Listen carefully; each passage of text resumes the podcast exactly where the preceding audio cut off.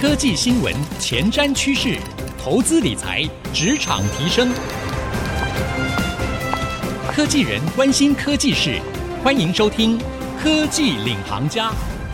听众朋友您好，欢迎收听 IC 之音组合广播 FM 九七点五科技领航家，我是节目主持人朱楚文。时间好快，来到了二零二三年。不过呢，在二零二三年的一开始，却是坏消息不断。我们看到去年的时候，全球经济局势非常的动荡，到现在为止，俄乌战争还没有停歇。而今年呢，联准会也预计将会持续升息，原因是什么？就是未来。对抗这居高不下的通膨，在以往通膨我们认为三四个 percent 就算是偏高了，然而现在呢，通膨都是七八个 percent 以上哦。那其实彭博社最近还有针对了在今年的全球经济来做了一个预测，他就列出了在二零二三年会有五大风险，除了刚刚我们讲的俄乌战争冲突的恶化、新兴市场暴跌、中国复苏之路跌跌撞撞，还有通膨之外呢，另外就是疫情也可能会有重新。卷土重来的问题啊，换句话说，二零二三年我们在一开头就有非常多不好的消息。然而，到底全球的经济真的是如此的低迷吗？到底在未来我们要怎么样去面对这样的一个经济情势？今天呢，我们在节目当中哦，为各位邀请到在科技界可以说是掷地有声，而且呢影响力非常大的。蓝涛亚洲总裁黄奇源总裁来到我们节目当中，跟我们一起来分享对于现在全球政治经济情势的观察。而同时呢，黄总裁也跟我们来介绍一本书，这本书呢叫做《二零五零全球政治经济新局势》。这本书呢是由读书共和国所出版的哦。那今天呢，我们也会在节目当中来帮大家导读这一本书里面所呈现出来的，在未来有哪些重要趋势值得我们来掌握。一起来欢迎黄总裁，主持人。好，各位听众朋友，大家好，非常高兴来到 IC 智音竹科广播，跟各位线上交流。好，这是黄总裁第二次来到我们的节目了哈，真的非常的荣幸。那黄总裁每次来到我们节目呢，都带给我们崭新的观点，因为您的位阶本来就会视野会更广阔哈，看到更多的未来的趋势发展。那谈到今年，其实很多人是很悲观的，就像我们节目一开始提到的，彭博直接就列出了全球五大风险。如果直接去看全球经济成长率的部分呢，除了国际货币基金组织 IMF 之前是相当的悲观哦，最近世界银。行也认为全球经济在今年将会陷入衰退，所以在节目的一开始，我想先请教一下黄总裁，总裁您对于今年的全球经济是持乐观或是悲观的看法呢？我基本上是悲观啊，但是并没有极度的悲观。大家根据刚才主持人提到，最大的影响是通膨啊，那等美美国的不断升息啊，希望控制通膨。那控制通膨的结果呢？大家通常觉得会有这种经济衰退，一种叫做 hard landing 硬着陆，还还有一种。是软着陆 （soft landing），现在看起来呢，比较可能是一个 soft landing 的情况啊，软着陆。那也就是说，通膨呢可以控制，它不再需要呢无限制的再去提高这个利率。但是经济的衰退是不可避免的，在美国来讲可能是轻度的衰退啊，但是在欧洲啊，特别像英国这个地方呢，可能就是中度或者是重度的衰退。这是我讲的第一点。所以今年的话是悲观，一定是不好。你要说今年大好的话是不可能。我们其他的产业呢是好，所以我们。现在看到原来不好的产业，比如说最近大家讲的啊，观光业啊、旅游业啦、服务业啦，哎，这些的陆陆续续回来了。但是科技界呢，就是它是特别的不好。那你说科技的不好，从什么地方可以看得出来？可以从两点。第一个的话呢，就是从现在很多的公司都有库存啊，所以大家讲了，哇，这库存很高，那这也是间接的影响到了台积电。问题是为什么呢？因为科技呢，就是说过去两年呢是资金行情大好，所以科技呢又拼命的雇佣人，所以你现在看到美国的科技大厂都在裁员啊，因为也加上当时的这些库存的问题。那另外呢，因为这个疫情啊解封，原来的时候大家所有的这些赚的话是这个疫情概念股，为什么？因为数位转型嘛，你要买很多云端。现在疫情变好了，这些云端的这些投资不需要那么多，所以亚马逊最近裁员了这个一万八千人啊，就是说是从来没有裁那么多的人。那另外像这个金融业也受到影响，比如说美国的大的投资银行最好的高盛证券裁掉了三千四百个人，他以前也没有裁那么多的人，所以这些都是说明啊，科技呢事实上还有更冷的寒风。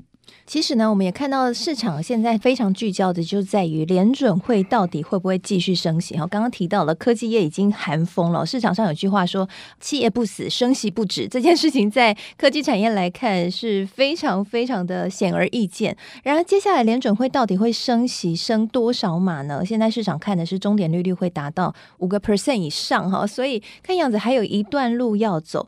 那我想呢，刚刚黄总裁给了我们一点信心，就是说这个经济还是有有软着陆的可能，因为说真的啦哈，我我在主持一些论坛啊，或是去做一些采访，还是有不少专家会担心说有硬着陆的风险蛮大的。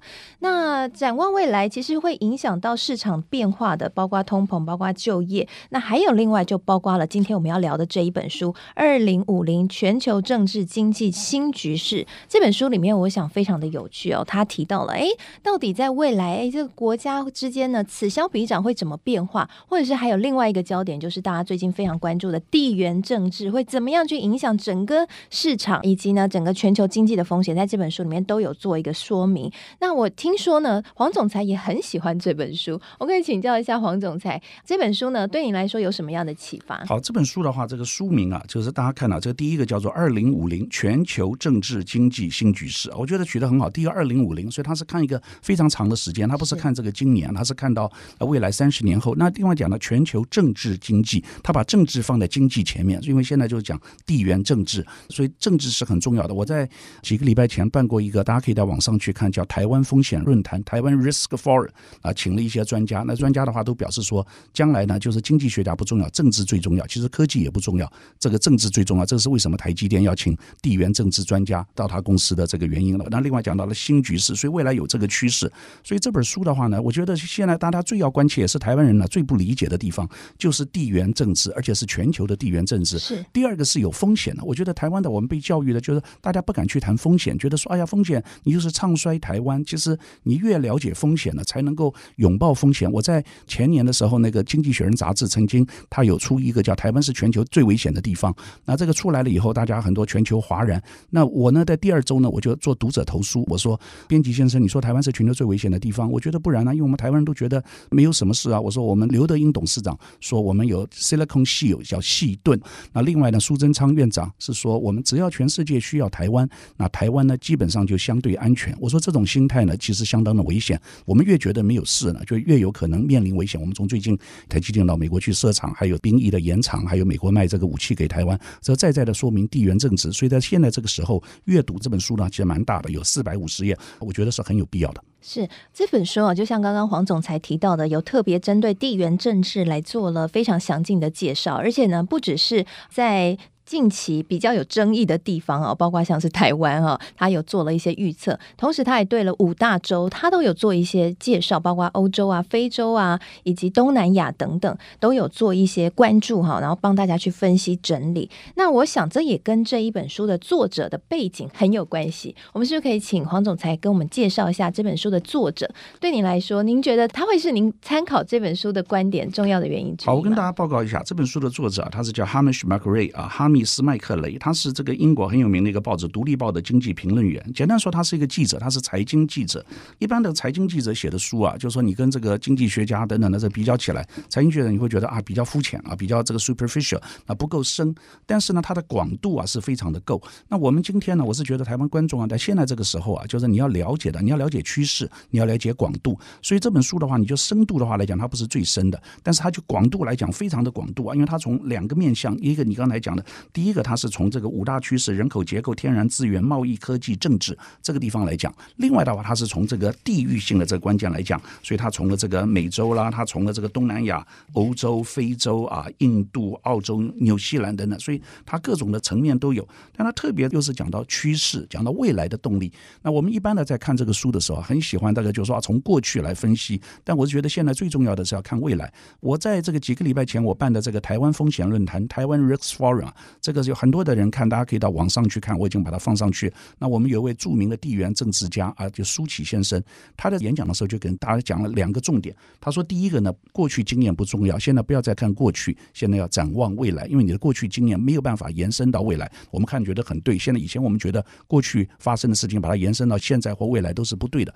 第二个呢，他所提到的就是说是政治、军事、外交比经济、金融重要。像我自己本身实际上是一个金融家，其实我不是一个科技专家，但我这两年呢，就跟很多的科技的朋友打交道，并且黄清勇社长也是我的好朋友。那现在大家最关切的点呢，都是地缘政治，所以黄清勇也在讲地缘政治。我自己写的这个题目呢，和我的演讲的题目也不再是金融，都是跟地缘政治有关。这就完全就是书籍所讲，未来的话呢，你要了解地缘政治，或者是这个是最重要最重要的题目。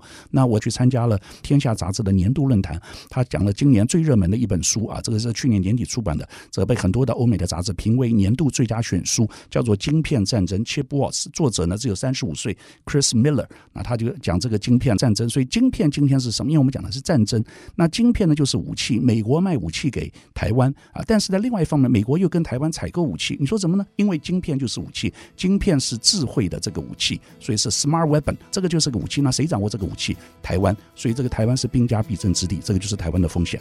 是好，我想呢，这本书哦，就像刚刚黄总裁讲的，特别针对地缘政治里面做了很多详尽的介绍。那休息一下，广告回来，我们更深入聊一聊，在这本书里面，作者有直接预测了台湾的未来以及与中国的关系。休息一下，广告回来，继续收听科技领航家。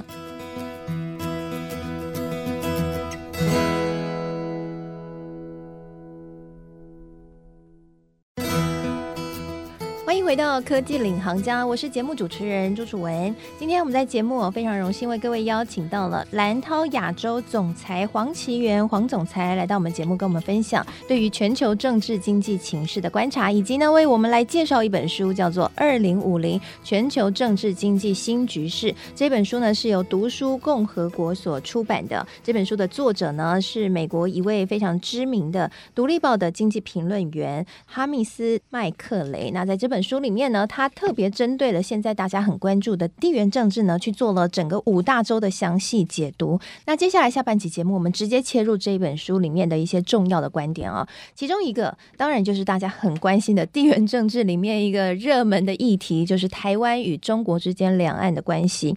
那其实在这本书里面啊，我想这个作者他也是非常的直白，他就直接点出了台湾的未来。听众朋友应该都很关注，到底中国会不会打台湾？因为在前阵子呢，非常多的新闻，那中国和美国也有许多的动作，台湾似乎成为了中美在角逐竞争之下的一个棋子哦。那在这本书里面呢，作者直接点出说，他认为台海。应该不会发生战争。我们是不是可以请黄总裁来跟我们分享一下这个作者的观点，以及你认不认同？这个作者呢，当然他在什么地方里面讲到他也不会发生战争呢？我倒是没有特别的这个找到。不过就是说是在三百一十一页的时候，他这边有个标题：香港与台湾前途堪虑。这里面有几句话讲得很对。由于人口的缘故，未来三十年的台湾将不如过去七十年活跃，但还是会有所进步。注意看下面的话：台湾的未来并非由经济决定，而是由政治决定。中中国主张台湾是中国的领土，但台湾实质上是独立国家。他没有说不会打，但他讲的是说啊，经济的手段比较有效。他说想破坏台湾独立，经济施压会比军事行动更有效。撇开军事行动的人力成本不谈，中国若对台动武，美国绝对会将中国打成经济贱民啊，下贱的贱。其他世界国家也必须选边站。但是他的最后呢，他在三百一十三页，他提到中国与台湾的关系未来三十年会怎么样发展，该由政治学家研究。中国若对台动武，会有什么样的结果，应该交由军事专家研究。但从经济学家的角度，只有维持现状才合理。从这个里面你可以看出到什么？就是说，其实并不是说台湾没有风险，或会不会打台湾，但是中国一定会对台湾施压。那习大大的话，很多的专家都讲，他应该会在第三任的任期采取行动。但这个采取行动呢，并不一定是经济的手段，很多的时候要看我们台湾会怎么做。美国是做最坏。的选择，就像我参加的这个 Chris Miller 写的《晶片战争》的时候，他的建议呢是，因为美国应该将最先进的半导体的这个制程呢搬到美国去，而这正是美国现在正在做的。但另外的话，也有像一些军事专家，比如说李喜明讲的说啊，不对称战争，不对称战争就是说啊，台湾的话我们要准备一些巷战啦，准备一些武器啦，或者布雷啦，就像乌克兰一样。不过这个当然是台湾会损失惨重等等，所以这个就是没有大家会 win 的。所以这个在最后的结果是什么？是互相的一个武力的威慑。所以比较可能的结果是，就像中共现在一直用飞机啊，它是困台、统孤式的把你给绑住，然后把你给累坏，但是它不一定是真正的打。但当然，美国会做这个最坏的准备，因为他万一打过来的话，台积电要是会被中共拿去的话，美国就输了。所以美国当然要把半导体台积电搬到美国去。所以这个是我的解读。是，我想刚刚黄总裁帮大家直接 highlight 了很重要的一页哈，就是三百多页那一页，嗯，很值得大家看。那另外呢，在九十页的时候，作者也有针对台湾的部分来做了一些评判。那在九十页的时候，它里面就像刚刚黄总裁讲的，他认为说这样的紧张局势呢，透过合理的推断，应该大家会选择以和平解决，会是一个比较可能的途径。那另外呢，这个作者有提出了一个我觉得也蛮值得去讨论的，就是说他对于台湾的成功是打上问号的。那其中他的观点就直接提出来说，他认为。不知道为什么台湾始终无法像新加坡或是香港能够推升自己在价值链的地位，也不像南韩能够打造全球品牌。他认为这会是台湾未来的威胁。这个话我也看到，我觉得这个写得很好。我们自己会觉得台湾是很有价值，但是你要台湾的话呢，就是说包括台积电哇，有价值的不得了。但他讲了这个就是你就是代工嘛，你代工到最终的时候，你还是命运掌握在其他人的手里。那所以你跟南韩比起来的话，你说哎台积电超越三星，那超越南韩，但是南韩它有自己的品牌啊。那另外一方面呢，你说，哎呀，跟这个新加坡、香港，香港今天当然因为变成中国的一部分，所以香港衰退下去。但新加坡的话，基本上它是采取一个中立的这个态度。那这个越南，它也也是走向一个中立。所以新加坡现在变成亚洲最大的资金跟资源的一个地点。台湾今天最大的风险是什么？就是外国人他不愿意再来台湾投资了，而台湾人自己也觉得风险，所以很多台湾人的话移民到其他的地方去啊。所以很多的台湾的企业，它必须有两个平台，一个平台在台湾，一个平台在海外。那很多台湾的这个有钱的人，他一部分的资金在台湾，一部分在海外。那另外，像商业周刊，他有做过封面故事，很多的台湾人到东南亚去买房子。那这个呢，就是台湾它没有办法像新加坡作为一个亚洲的区域的枢纽，这个是台湾的隐忧。所以台湾呢，将来要走的话，当然第一个，台湾必须要走出去啊。那第二个，台湾必须要懂得这个整合。其实资源的这个整合呢是很重要。台湾呢很习惯于做，只是在一个全球的啊，比如说过去手机啦什么里面一个很小的零组件，这里面的代工啊，这个是我们追求效率的极致。但是呢，我们未来的话呢，必须要做一个。大战略家、大整合家，这个是这个作者所提到的台湾的挑战。但他话不是这么说，但是就像您讲，他的台湾的价值为什么没有办法提升？就是台湾，如果我们只是把自己定位成一个小螺丝钉的话，价值当然没有办法提升。是。那我想，这个作者还有提出了一个贯穿整个书籍的重要的观点，就是他认为中国的经济在未来将会超越美国，会成为全世界最主要的经济体。哈，那这件事他提出了相当多的论点。那主要是人口结构了，还有贸易这个方面切入的。那不知道这个黄总裁可不可以跟我们分享一下，以及您自己的评判？当然，中国的话呢，超越美国呢是时间早晚的问题啊。一般人讲的说，有最早的话，大家看到是二零二八年。最近也有一些其他的评估啊，说啊，因为是中国啊疫情啦、清零啦，还有这种集权的统治啦等等，所以可能会晚个六年。有我看过最慢的有到二零三六年。但无论如何呢，中国超越美国是迟早的事情，这第一点。第二个呢，那美国现在所做的事情呢是什么？他真的是急了。美美国以前不会做这。种事情它是会很民主的，然后他们说友好的竞争，他现在是不友好的竞争，他现在是我要阻止你进步，把晶片所有的一切都封杀，就这是第二点。那第三个呢，就是因为美国是一个民主国家，那这个中国呢是一个集权的，但共产主义的国家呢，在某些地方呢，它是有效率，比如说 AI，所以 AI 像包括谷歌的这个执行长施密特前执行长，他就有提出到这个里面的话，因为他有掌握了十四亿人口的这个大数据，所以将来这个事实上是很有可能超越。那另外中国的像现在电动车，你说哎呀特斯拉很厉害。但中国的比亚迪已经超越特斯拉，而且中国的电池，全世界的电动车电池百分之六十掌握在中国的手里。那你说像现在哦，太空科技，中国现在也到太空去，所以中国在很多的这个地方都有，所以它是这个非常可怕的竞争对手。那美国也知道，就牵涉到最终的结论，对对于台湾来讲是什么？那你现在未来就是一个地球两种制度，所以我们到底是要选边站还是要中间？但你可以去选边站，那你如果选边站的话，你就是完全的话被投入到一个美国的这个系统里面去。当然，这边并没有什么不好，这必须要台湾人民，这个是要大家来看。但是我要提醒各位的，就台湾的经济百分之六十是服务业，所以在今天的话，当然我们在收听这个节目的人大部分是科技，但科技只有占台湾，特别是半导体，台积电的话有六万五千个员工啊，占台湾总人口的话只有零点三趴，但是台湾的百分之六十的是服务业，所以今天的话呢，如果说我们太着重于科技，或者是完全倾向美国的话，长期来讲，台湾是有社会的隐忧，会有社会贫富不均，会有民怨。像最近的话，关于税收，很多的时候为为什么发了现金，就是因为社会上大家有不平衡，这个是台湾将来要注意的地方。是好，我想其实呢，在书里面还有点出了有一个国家啊，它跟台湾一样。非常的尴尬，但是这个国家或许在未来会比台湾还要强。这个国家叫做印度，在未来印度会快速的崛起。除了他们有人口红利之外呢，那印度还有其他许多的条件，让他们在未来的经济体当中很有可能可以成为前几大的经济体哦。那里面呢也有提到一个我觉得蛮有趣的观点，就是印度在地缘政治里面也会扮演非常重要的角色，因为美国可能会透过印度来牵制中国。我们知道中印关系其实是不太好的。第一个呢，印度呢跟台湾比啊是有一点没有办法比，印度要比应该跟中国比，所以一个是龙，一个是象啊。那印度呢跟中国的关系呢事实上是不友好，那印度呢跟美国呢其实也不怎么好，所以美国的印太战略里面的这个破口是什么？就是印度。所以美国它像比如说前阵子石油啦，说这个俄罗斯，那印度就跟俄罗斯去买石油，他才不理你美国呢，他是站他自己的国家，就是我自己有自己的立场。但是印度呢，它有很多的问题。那台湾的厂商将来应不应该注意印度市场？我看碰到很多我的客户不知道怎么去做，而且台湾的厂商过去在印度呢都有踢到铁板，所以你看到最近的报纸上新闻有提到，红海可能把他的印度的厂跟这个印度的最大的集团之一塔塔啊合资，他可能把百分之八十的股权卖给他等等，就说明印度这个国家是很复杂，但是它大到你不容忽视。而印度现在人口又超越中国，但印度还有很多地方呢，它的进步的这个程度是没有办法跟中国比。但是印度的最成功的人呢，你看到美国所有科技公司的 CEO 都是印度人，你像 Google 的 CEO 是印度人啊，你看到像什么 IBM 的 CEO 是印度人，微软的 CEO 是印度人，所以杰出的印度人是非常的 outstanding，但是不容忽视的力量。台湾必须了解印度的现象，但是台湾呢，就是说是今天要了解事情太多了，所以我觉得台湾今天最大的，或者这本书最大的价值，是帮助台湾去了解世界。我觉得这些都是台湾更深刻的问题，需要大家一起来思考，我们如何拥抱世界，认识就是世界现在未来有已经完全的去全球化的这样子的趋势，在全球化已死的观点中间，台湾最需要了解的就是全球化。而这本书带给台湾最大的价值，就是如何让台湾重新认识全球，包括政治以及经济的风险，并且找到自己的定位。是好，非常谢谢黄总裁非常精彩的分析啊，以及对于这本书的介绍。我想就如刚刚黄总裁所说的，如果您想要很快速的了解全球地缘政治的变化，以及呢马上具有国际观的话，这一本书可以说是一个非常好的。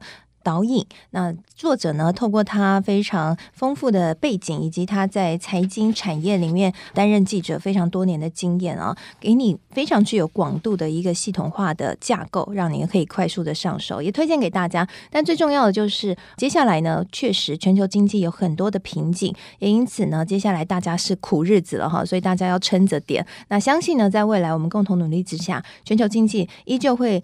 走过这个景气循环的周期，我们的未来还是会越来越好。谢谢您收听今天的科技领航家。我们现在节目除了会上到 IC 之音组合广播的官网之外，也会同步上到 Apple Podcast 和 Spotify。